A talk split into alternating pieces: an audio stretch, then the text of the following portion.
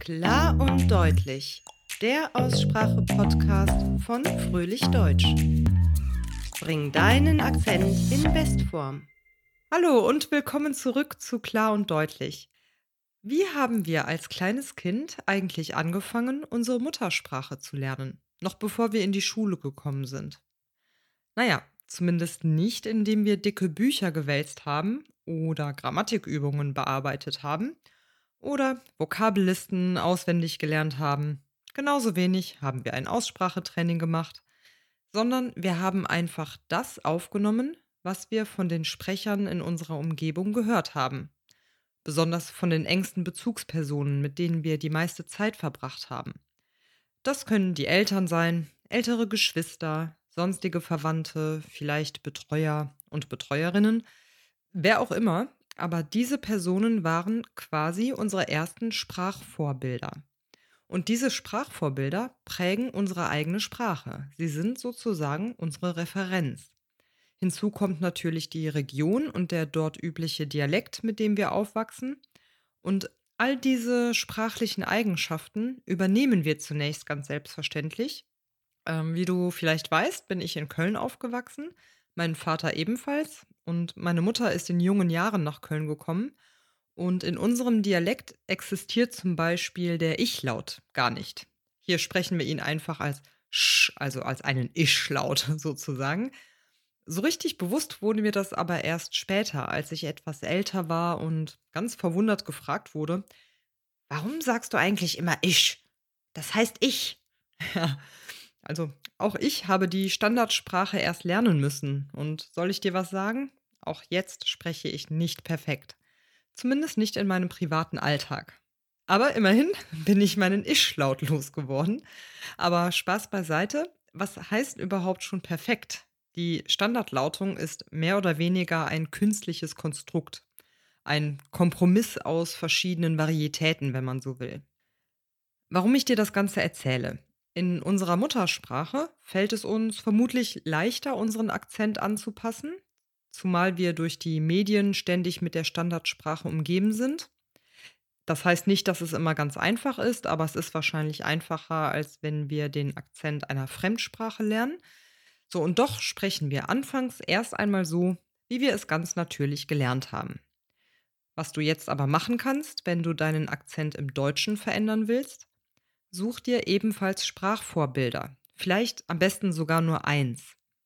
Hast du eine deutschsprachige Person, deren Akzent du besonders gerne magst? Würdest du gerne so klingen wie diese Person? Dann nimm dir diese Sprecherin oder diesen Sprecher als Referenz. Das Geschlecht ist dabei, ja, meiner Ansicht nach eigentlich ziemlich egal. Stell dir auf jeden Fall vor, dass diese Person deine Bezugsperson ist. So wie früher einmal deine Eltern oder andere Menschen deine engsten Bezugspersonen waren. Du wirst natürlich weiterhin viele andere Sprecher hören, aber du nimmst dir erst einmal diese eine Person als dein persönliches Vorbild, das du versuchst zu imitieren. Ja, warum ist das hilfreich? Auch hier kann ich dir wieder von mir selbst berichten. Und zwar klingt mein Englisch, wie ich finde, ziemlich seltsam, weil es einfach so ein großer Mischmasch aus amerikanischen und britischen Akzenten und selbstverständlich auch meinem deutschen Akzent ist. Also am liebsten würde ich ja mit einem schönen walisischen Akzent sprechen, aber davon bin ich wirklich Lichtjahre entfernt. Ich übe das jetzt auch nicht ernsthaft. Als Jugendliche in den 90ern wollte ich aber wie eine Londonerin klingen, weil meine Lieblingsband Blur aus London kam und ich wollte natürlich so klingen wie meine Idole. Aber irgendwann kam es mir einfach albern und lächerlich vor, als Deutsche mit einem Cockney-Akzent zu sprechen. Dann dachte ich, es ist doch viel moderner, amerikanisch zu klingen. Ja, und irgendwann war es mir dann eigentlich auch egal. Ich habe dann einfach gesprochen, wie ich eben gesprochen habe. Auf jeden Fall fällt es mir jetzt wirklich schwer, konsequent einen Akzent zu sprechen, weil ich einfach so viele verschiedene Medien mit verschiedenen Akzenten konsumiere und eigentlich gelingt es mir immer nur einigermaßen, wenn ich sozusagen schauspielere und eine Person imitiere. Dann klappt es tatsächlich ganz gut, aber spätestens in echten Gesprächen falle ich in meinen komischen Mischmasch zurück. auch einfach, weil ich nicht regelmäßig genug trainiere und mich komisch fühle, wenn ich meinen eigenen natürlichen Akzent ablege. Ähm, an dieser Stelle möchte ich noch einmal betonen, dass es grundsätzlich keinen guten oder schlechten Akzent gibt, solange wir verstanden werden und kommunizieren können, also objektiv gesehen. Niemand ist gezwungen, sich unwohl zu fühlen, nur um akzentfrei zu sprechen, ja? Also es ist und bleibt eine persönliche Entscheidung, wie stark wir unseren Akzent, hm, ich sage mal, modifizieren wollen so wie wir auch unsere Kleidung oder unseren Haarschnitt selbst wählen, aber auch ändern können, wenn wir es wollen oder als notwendig betrachten. Aber ich komme so ein wenig vom Thema ab. Wenn wir uns ein Sprachvorbild suchen, wird uns dessen Akzent immer vertrauter und wir entwickeln eine Art Verbindung.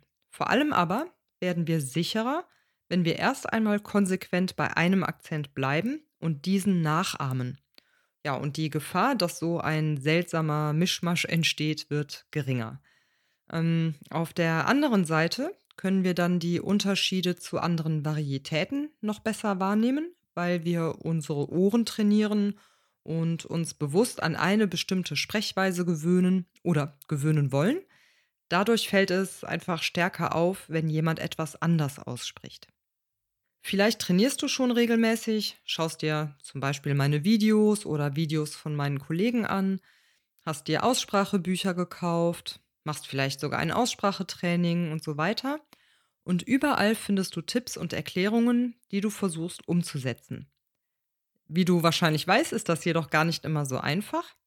Und eine Referenzperson, dein Sprachvorbild, hilft dir, das Gelernte direkt mit der Aussprache dieser Person zu vergleichen und zu festigen.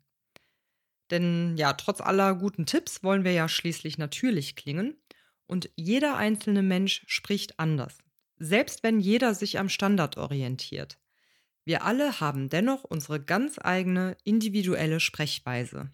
Deshalb kann man gute Erfolge erzielen, wenn man sich an einem Sprachvorbild und an dieser natürlichen Sprechweise orientiert.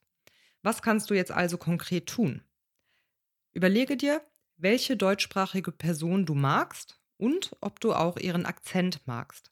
Da wir ja viel Zeit mit diesem Sprachvorbild verbringen wollen, ist es natürlich wichtig, dass sie uns nicht so schnell auf die Nerven geht.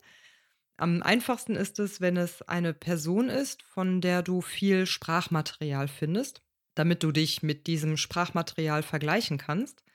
Ja, also zum Beispiel Schauspieler, YouTuber, Moderatoren, Kabarettisten, oder ja, wer auch immer in den Medien vertreten ist. Eine Schülerin von mir mag zum Beispiel die Aussprache von Barbara Schöneberger sehr gerne. Die macht so ziemlich alles, also laut Wikipedia ist sie Fernseh- und Radiomoderatorin, Entertainerin, Schauspielerin und Sängerin. Also da findet man auf jeden Fall genug. Bei Schauspielern würde ich empfehlen, zum Beispiel nach Interviews zu suchen oder anderen Formaten, in denen die Person auf eine authentische Weise spricht. Und wenn du im realen Leben jemanden hast, mit dem du ohnehin schon viel Zeit verbringst, ist das auch super. Aber am besten ist diese Person dann auch bereit, dir vielleicht auch mal ein paar Sprachaufnahmen zur Verfügung zu stellen.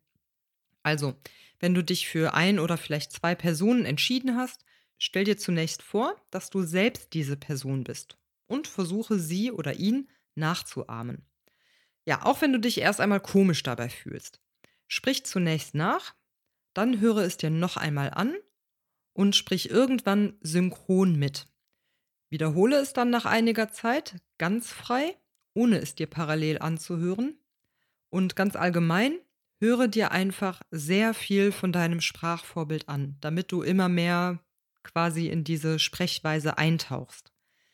Nimm dich dabei auch immer wieder selbst auf und vergleiche deine Aussprache und Intonation mit deinem Referenzsprecher. Später kannst du dir dann vielleicht auch mal einen Moment Zeit nehmen und versuchen, die Person zu spielen, also so zu tun, als wärst du selbst dieser Mensch. Das heißt, in dem Fall ohne etwas Konkretes nachzusprechen. Das sind alles mögliche Schritte, die du gehen kannst, aber vielleicht findest du auch deinen ganz eigenen Weg. Irgendwann hast du aber diese Art zu sprechen so verinnerlicht, dass du dann selbstständig entscheiden kannst, welche Merkmale du vielleicht doch noch ändern möchtest, aber das dann ganz bewusst. So wie ich meinen kölschen Ich-Laut loswerden konnte, ganz bewusst. Mir ist diese Besonderheit klar geworden und ich war ja durch die Medien auch mit der Standardsprache umgeben und vertraut, ja? Und so kannst du auch mit der Zeit bestimmte Eigenschaften anpassen, wenn du erst einmal eine gewisse Sicherheit und Selbstvertrauen erlangt hast.